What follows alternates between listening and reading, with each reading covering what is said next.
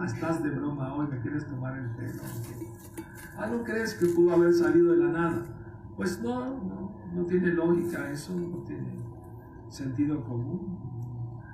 Ah, pero tú sí me quieres hacer creer a mí que el original, que es mucho más grande y perfecto, sí salió de la nada.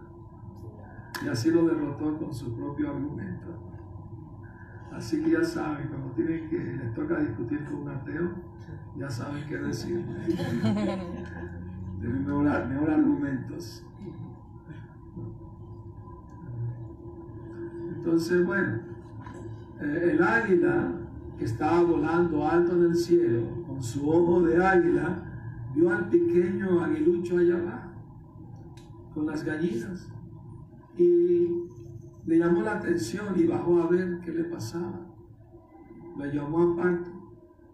¿Qué haces tú con esas gallinas? ¿Por qué estás aquí con ellas? Ah, bueno, esa es mi mamá, esos son mis hermanitos, yo vivo aquí. No, no, no, tú no eres pollo, tú eres águila como yo.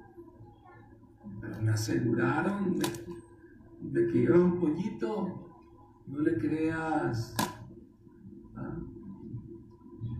no te están diciendo la verdad, no le hagas caso. Yo te lo digo porque un águila reconoce a otro y tú naciste para volar. Si quieres te puedo enseñar, ¿te gustaría que te enseñe a volar?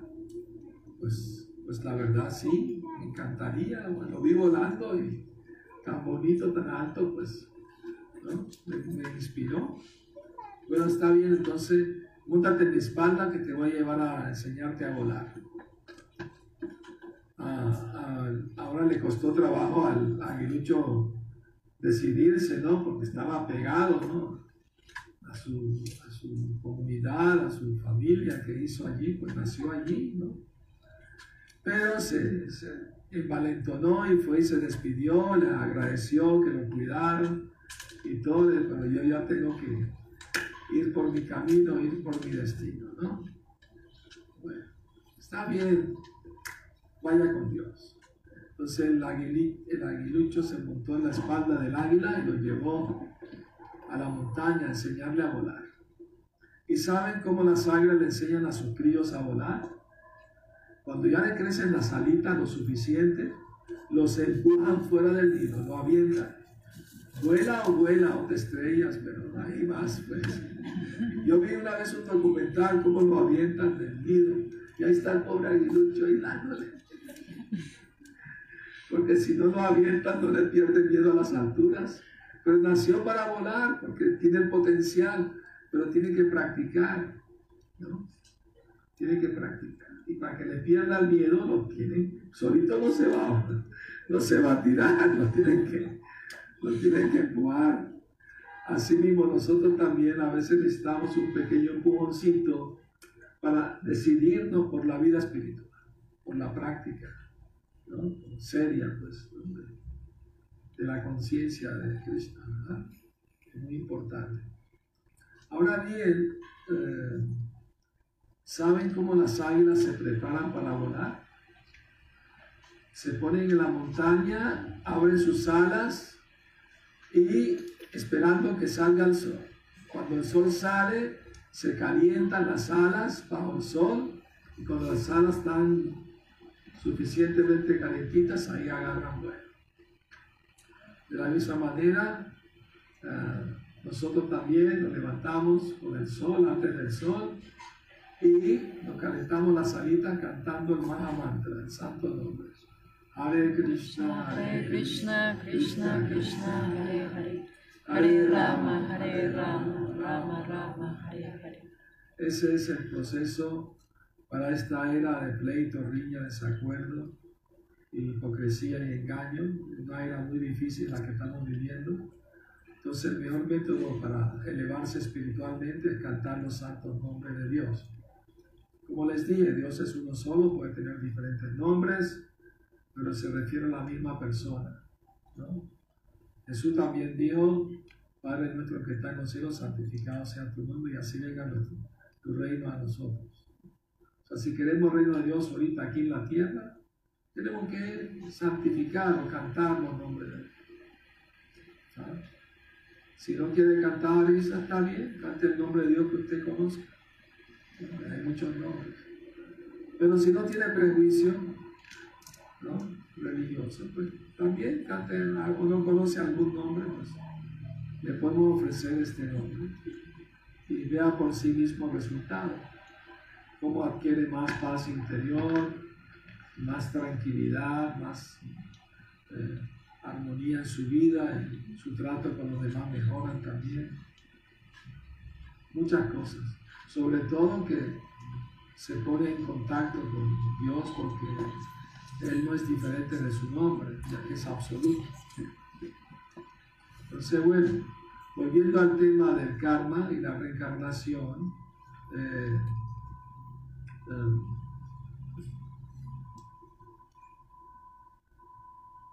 tenemos que entender una cosa muy importante en relación con eso.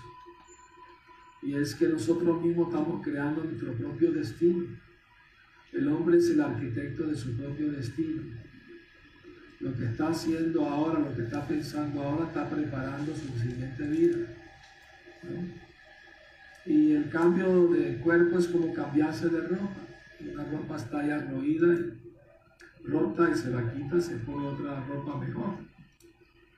Así mismo cuando el cuerpo ya está muy enfermo, muy inservible, el alma lo tiene que abandonar y entrar en el vientre de otra madre. No necesariamente en el mismo país, ¿no? puede nacer en la China y, y allí va a empezar de cero. Obviamente se va a olvidar de su vida anterior. ¿Y por qué uno se tiene que olvidar? Salvo algunos casos, como les conté, de personas, niños sobre todo, que espontáneamente recordaron su otra vida. Pero así como recordaron espontáneamente cuando crecieron, se olvidaron también. Entonces, ¿por qué el olvido? El olvido es necesario para que no tengas toda esa carga emocional de los errores que cometiste en otra vida. Lo suficiente con aprender de los errores de esta. Entonces, eh, y también para darte como un inicio nuevo, ejercer tu libertad plenamente, ¿verdad? Porque imagínense, una vez estaba hablando con una persona y estábamos conversando sobre la reencarnación y le dije, mira, el peligro de que una persona se apegue demasiado a su mascota, sea perro o gato, el peligro es que si se muere y piensa en su mascota, eh, en el momento de morir, corre el peligro de que en su próxima vida nazca como perro o gato. Y me dijo, ¿y qué tiene de malo? Cuando esté en el perro ni me voy a acordar que fui humano. Mira, pues la ignorancia es la felicidad de los tontos, ¿no? Como, como el avestruz, ¿no? Cuando ve peligro esconde la cabeza bajo tierra. O como el conejito que lo persigue el zorro y el pobre conejito estaba corriendo para salvar su vida. Pero llega un momento que el zorro lo tiene acorralado, no tiene dónde ir. Y el pobre conejito con las patitas se tapa los ojos. Ya no hay más zorro, desapareció. Así mismo, ignorar los problemas no es, no es la solución. Una vez Prabhupada está hablando con un señor también en Nueva York y, el hombre insistía, pero ¿qué tiene de malo ser perro? Es una buena vida. Claro, porque ellos van a trabajar y el perro se queda en la casa, disfrutando la casa, le, dan su comida y nada más tienen que ladrar de vez en cuando un poquito para, hacer el show, ¿no? De que está haciendo algo. Lo tienen que llevar a pasear. Vengo del estado, de la Ciudad de México, y salgo a caminar siempre al parque Chapultepec. Y, siempre veo gente con su perrito, ¿no? Y, tienen que ir con su bolsita y un cepillo a recoger las ese de, los, de su, mascota. No quiere servir a Dios, tiene que servir al perro. Pues no puede dejar de ser sirviente, esa es nuestra condición natural. Así como la condición natural del agua ser líquida o del fuego tener luz y calor. Es natural. Entonces, de la misma manera, todos somos parte del Ser Supremo Todos tenemos la tendencia natural de amar y servir a otros. Pero nuestra relación original y eterna es con Dios, con Cristo. Y hemos olvidado esa relación. Ahora en la forma de vida humana podemos revivir ese recuerdo y podemos eh, de nuevo eh, despertar nuestra memoria espiritual. Una vez le preguntaron a mi maestro, Bhaktivedanta Swami, maestro, ¿usted cree en los extraterrestres? Y él dijo, sí, yo creo, todos somos extraterrestres, no somos de aquí. Estamos de paso por aquí.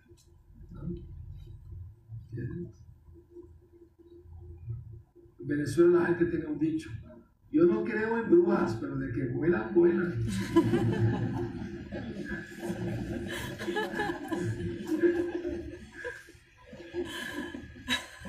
Una vez vi un video en Monterrey, sale una, parece una figura ahí volando en las montañas de Monterrey. ¿Lo han visto? Salió hace unos años, ¿lo viste? Sí, sí. ¿Verdad?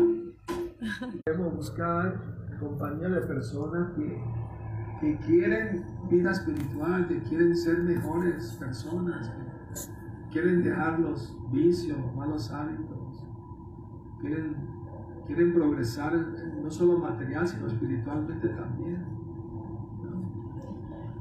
Entonces, eh, ¿y cómo uno supera el karma de la reencarnación? La idea no está reencarnando indefinidamente tampoco. Algunas personas creen eso, ah, no, eso, eso de la India creen que todos para la eternidad van a estar reencarnando. La idea es parar con la reencarnación y volver con Dios a la vida eterna, esa es la meta. Pero mientras uno no sea suficientemente santo y puro, no puede volver con Dios. Tú le preguntas a cualquier persona en la calle, y cuando te mueran, ¿dónde vas? Al cielo, ¿dónde más? Pues, Y el perrito de la casa también se va para el cielo, todos se van para nadie va para el infierno. Una vez, esta mañana, en una charla en el templo médico, eh, o no recuerdo, eh, conté una anécdota de un predicador ¿no? cristiano, estaba predicando a un borracho si tú sigues tomando así, te vas al infierno. Pero mi papá, mi abuelo, mi tío, mi sobrino empezaron a nombrar todos los familiares, todos ellos toman, todos se van al infierno, también se van para el infierno. Pero mis amigos, el barbero, la esposa, este, empezó también van, todavía todos van para el infierno. Ah, bueno, entonces el infierno es el cielo, voy a estar con mis amigos y familiares. Entonces la, miseria busca compañía. si sufre acompañados también, pues. Bueno, voy a contar, a mí me gusta un poco explicar la filosofía con algo de humor también. Eh, voy a contar un chiste, pero tiene filosofía, tiene, un, una, ¿cómo se llama? Eh, un trasfondo filosófico. Pues un hombre pues muy santo, muy bueno, se murió y se fue al cielo. Y ahí estaba con los angelitos y las arpas y los flautas y querubines y todo eso. Y después de un tiempo le entró la curiosidad de saber cómo era el infierno. Entonces pidió permiso para ir a conocer el infierno. ¿Para qué quiere el infierno? Es feo allá, horrible.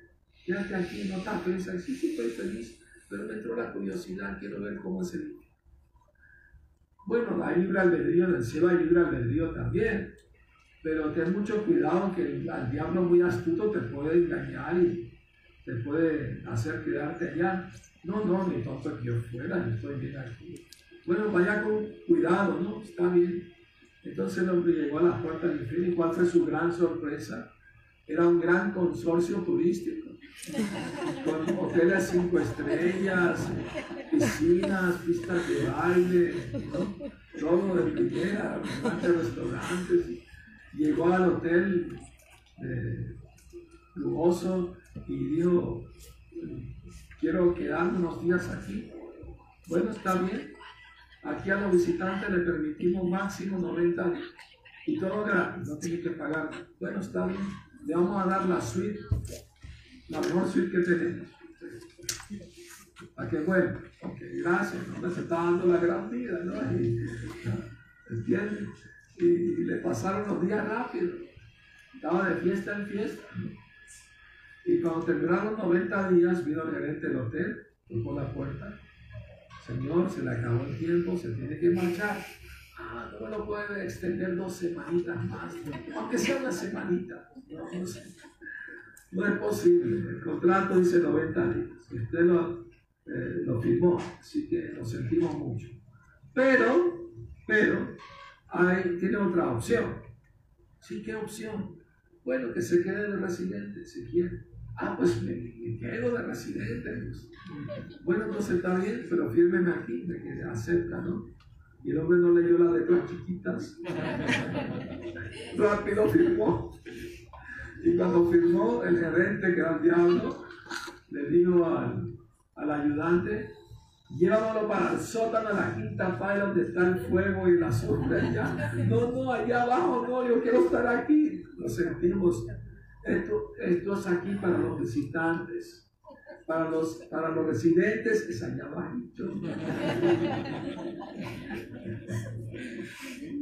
Entonces, eh, no, ¿cuál es la moraleja del chiste de la historia?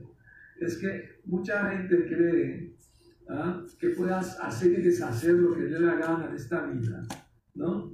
Y no saben que después tienen que sufrir por la ley del karma el resultado de sus malas acciones, ¿no?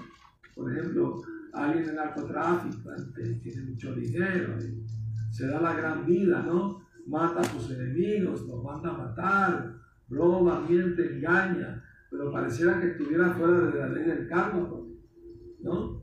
Aparentemente. Pero cuando le llegue la hora, ¿no? ahí se la va a ver bien feo. Tiene que pagar por todo lo que hizo. Es cuestión de tiempo. Es como cuando un gato atrapa a un ratón, pero no lo quiere matar de una, quiere jugar con él un poquito. ¿Lo han visto? Lo tiene acorralado, deja correr un poquito, se hace el tonto y se da la vuelta y, el ratón cree que se puede escapar, pero no, lo tiene lo tiene vigiladito, lo tiene bien acorralado. Y cuando se cansa de jugar con él, le lanza el paso final y listo. Así mismo, cuando vemos gente mala, ¿no? Que hacen cosas malas y parece que no les pasa nada, ¿no? Y gente buena están sufriendo, ¿no? Eh, entonces la pregunta es, hay, hay un libro que escribió un rabino que se titula ¿Por qué le pasan cosas malas a la gente buena? Haría falta escribir un libro que también se titule ¿Por qué le pasan cosas buenas a la gente mala? Bueno, lo que le pasó a este rabino fue que eh, se le murió un hijo a temprana edad, un accidente automovilístico, casi pierde la fe, se vuelve ateo. Pero él escribió un libro sobre la experiencia que tuvo y dijo, no, yo no puedo volverme ateo, pero soy creyente en Dios, pero, pero tengo que encontrar respuesta por qué me pasó esto. Porque se tuvo que morir esa criatura inocente. Entonces él dijo, bueno, hay dos posibilidades. Una es que Dios no existe, lo cual descarto, no quiero ser ateo. Pero la otra es que Dios no tiene pleno control sobre su creación. O sea, pasan cosas, accidentes fuera del control de Tampoco eso es correcto. Porque el Bhagavad Gita dice que Krishna es el supremo controlador. ¿no? Nada, ni una hoja de, ni una brista de hierba se mueve sin su voluntad. Entonces, ¿por qué Dios permite ¿ah? que gente sufra? Como una vez di una conferencia en en el país El Salvador, en la universidad, en la cátedra de teología, y un estudiante me hizo una pregunta retadora, me dijo, eh, Dios creó el mundo, ¿verdad? Claro que sí. Entonces vemos que hay mucha maldad en el mundo, entonces Dios creó la maldad también. Y si eres todo bueno, ¿cómo puede crear algo malo? Yo le contesté con una pregunta, bueno, primero déjame hacerte esta pregunta. ¿Tú crees que la oscuridad existe? Y dijo, claro que sí. Y le dije, claro que no. Porque la oscuridad es solo la ausencia de la luz. Si, si apaga la luz de una habitación de noche y la vuelvas a aprender, tú no vas a ver que la oscuridad luchando con la luz para quedarse. La mitad oscura, la mitad con luz, peleando a ver quién se queda. No, eso es fantasía.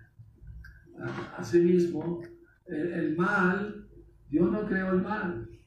Nosotros al darle la espalda a Dios, creamos nosotros el no Dios. Por desobedecer a Dios, nosotros creamos el mal en el mundo. Entonces, eh, él me dijo, bueno, pero ¿por qué Dios no obliga a la gente a portarse bien? Y porque no tendría sentido el libre albedrío. Si todo el mundo va a ser un autómata, ¿no? ¿De qué sirve, no? Si no hay donde escoger, sino ser bueno nada más, no tendría valor ser bueno. Tiene que haber la, la, la contrapartida, el valor de que se portó bien.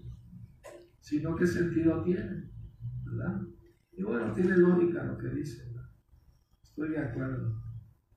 Así mismo, ¿no? Eh, alguien puede decir, bueno, pero que me acuerdo hace unos años estuve en España y tuve una entrevista en la radio con varios líderes religiosos de diferentes religiones y salió el tema ¿no? del karma, ¿no?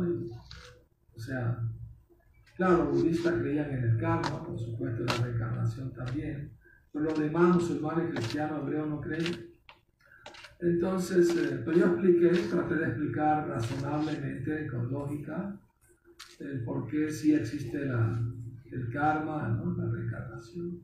Entonces uno de ellos me preguntó, bueno, pero ¿qué tiempo tuvo un niño de 5 años de hacer nada mal?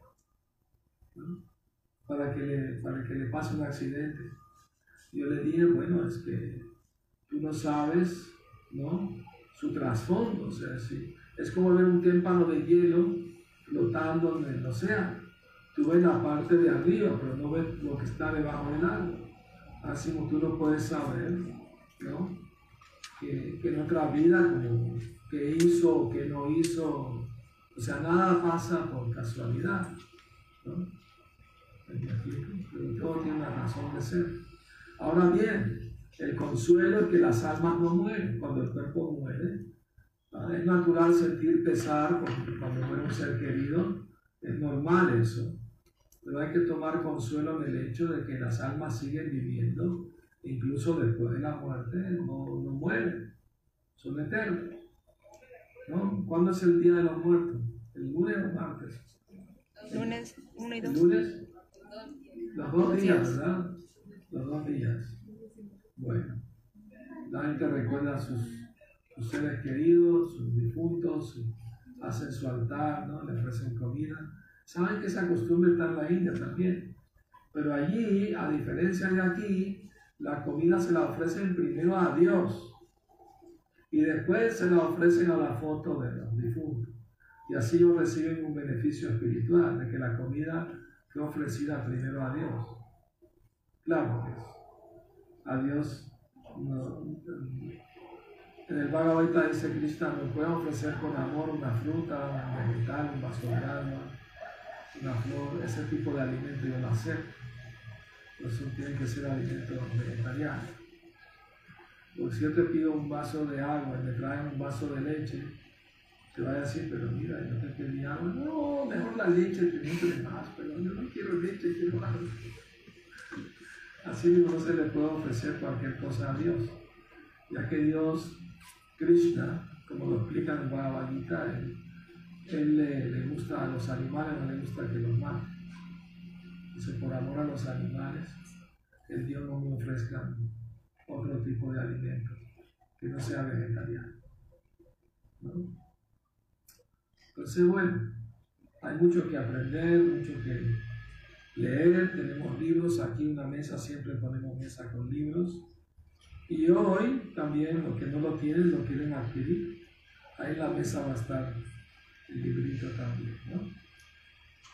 Bueno, ahora vamos a ver si tienen alguna pregunta, podemos conversar un poco, algún comentario que tengan. Sí, hasta ahora.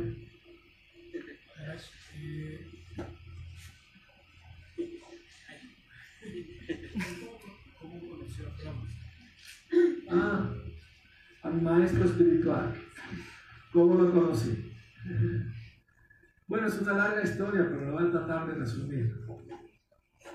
O sea, yo conocí a mi maestro espiritual en Venezuela en febrero de 1975. Él venía de la India a difundir este mensaje por todo el mundo. Pero antes de conocer a mi maestro, de hecho escribí un poema donde, lo nombro a él. A ver si aquí está. Ah,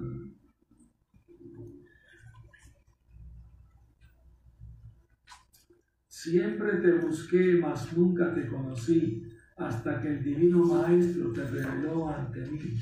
Oh Krishna, ¿qué tendrá tu dulce nombre?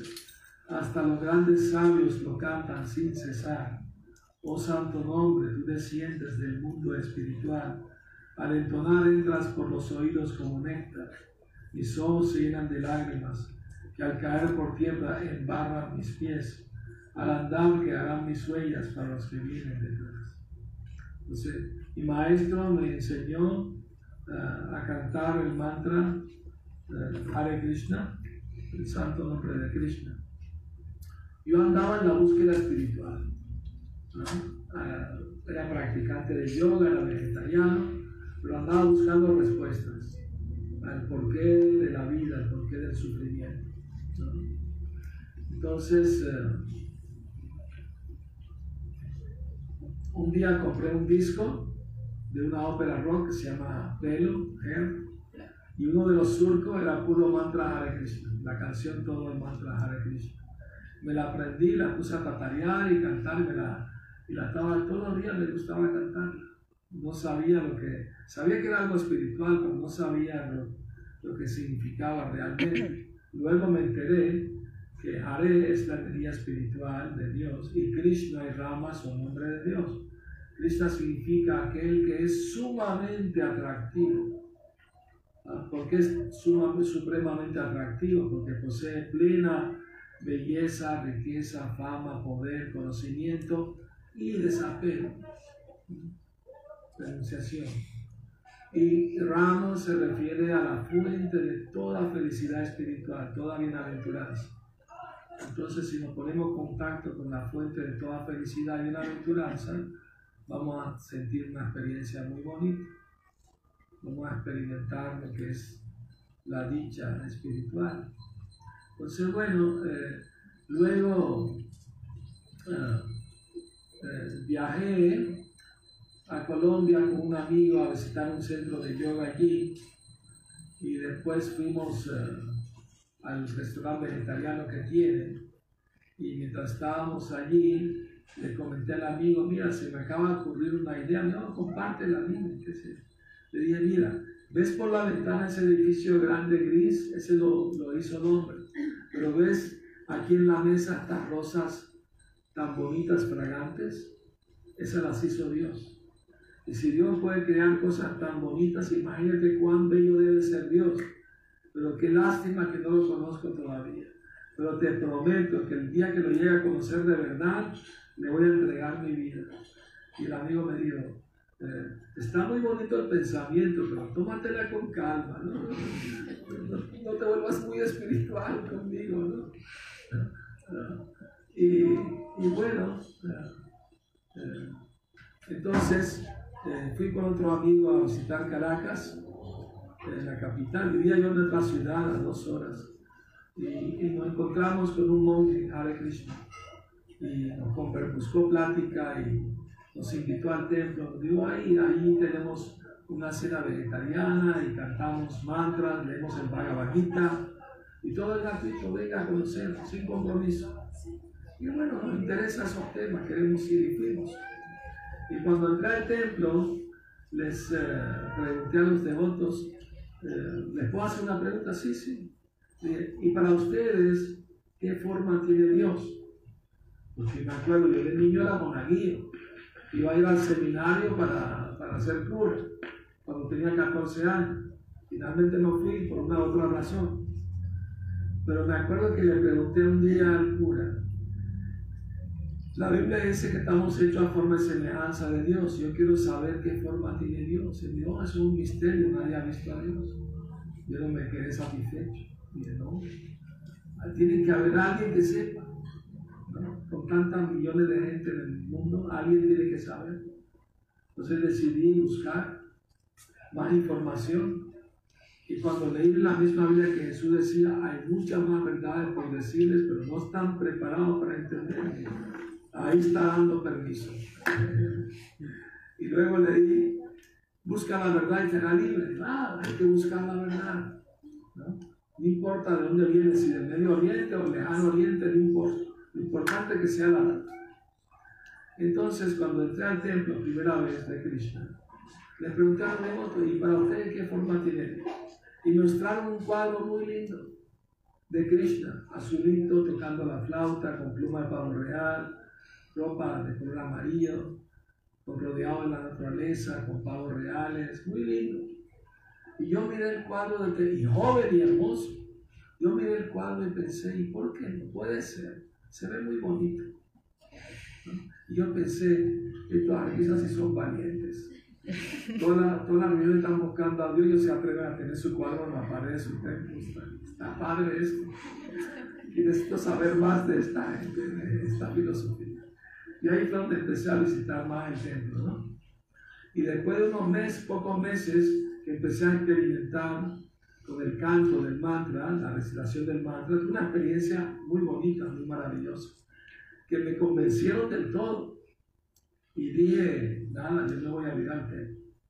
Pero como era yogi, me gustaba hacer ayunos y austeridades, dije, voy a hacer un retiro espiritual. Me fui a una playa solitaria, llegué a una carpa, me quedé dos semanas ahí, no comía sino frutas y agua de coco. Y leía un libro, Secreto de otros tiempos, se hizo Y cantaba el mantra Hare Una experiencia muy bonita también. Pero a dos semanas vino la tentación de Maya. Apareció en la playa un amigo muy cercano, se llamaba Elmer, por cierto, con dos chicas jóvenes bonitas. Nos dijo, oye, Tony, ¿qué tal? Qué bueno que te vemos aquí. Andaban buscando dónde quedarnos y esa carta está grande y cabemos los cuatro. No te preocupes, no es para todos. Además, la traigo monta aquí, vamos a pasarla bien. Después de, después de estar dos semanas leyendo y cantando, yo, yo, ya sabía que esto es una tentación ¿no? del diablo, de Satanás. Mente ociosa taller del diablo, dicen, ¿no? De Maya, ¿no? de la ilusión. Entonces yo le dije una mentira a la Biblia, no, no, no, discúlpame, pero yo tengo, esta carpa no es mía, la tengo que entregar a la que me la prestó y me tengo que ir, lo siento. Y empecé a desarmar la carta. Y el amigo me miraba increíble. Oye, ¿qué pasó? ¿Qué, qué te picó? ¿Qué, ¿Qué onda contigo? ¿Cómo vas a rechazar esta oportunidad? ¿La vamos a pasar? Súper. No, lo siento Entonces, eh, llegué a mi casa, estaban de vacaciones, no había nadie, me puse a cantar todo el día Hare Krishna sin parar ocho horas, tuve una experiencia súper espirituales, ¿no? Y entonces, cuando regresaron mis padres, les di la buena noticia. Mañana me voy a hacer monje de los Hare Krishna. Y pusieron el grito del cielo. No, ¿cómo se te ocurre? Mi papá me trató de sobornar.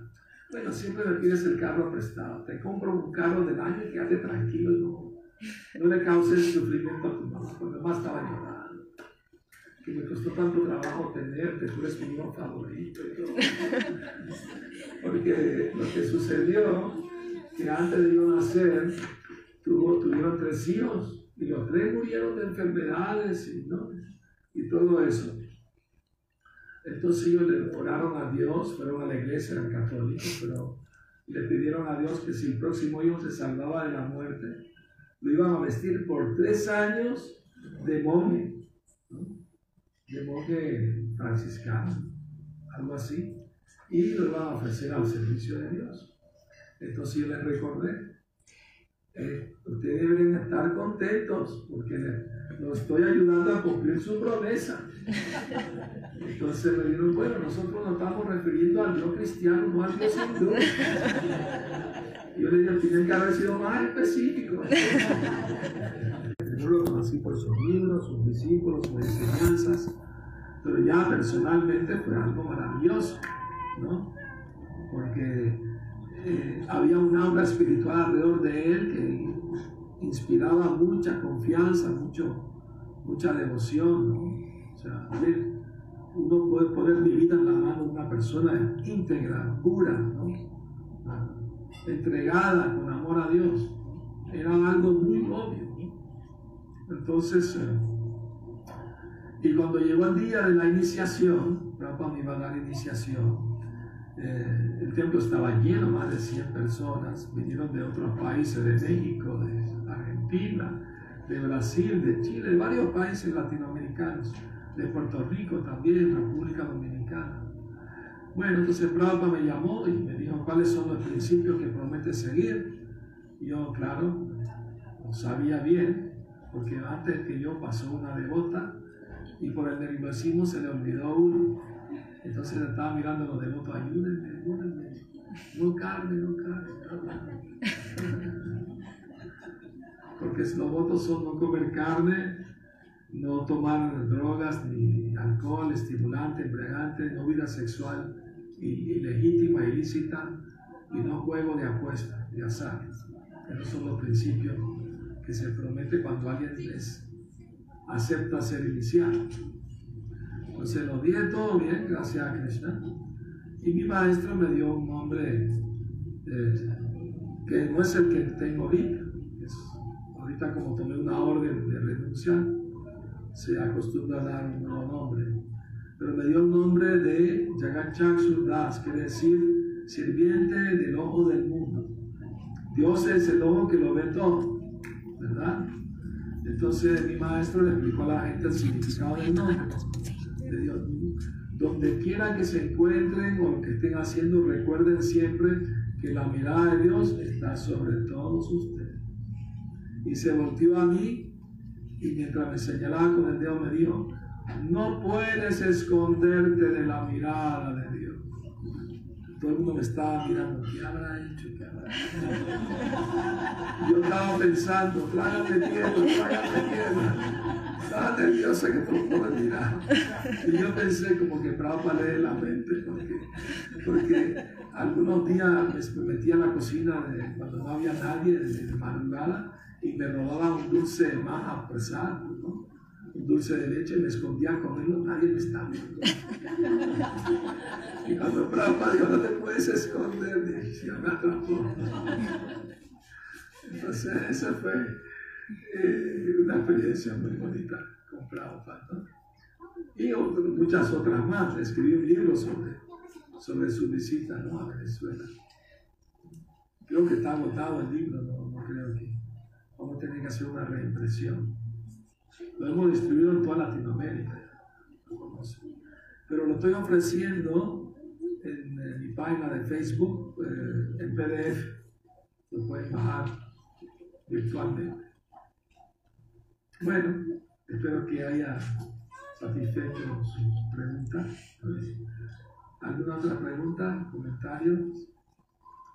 Muy bien, muchas gracias por su presencia.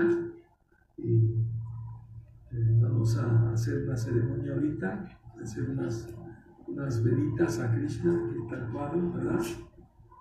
a todos invitados a participar de la ceremonia, muy bonita. Ya, Hare Krishna.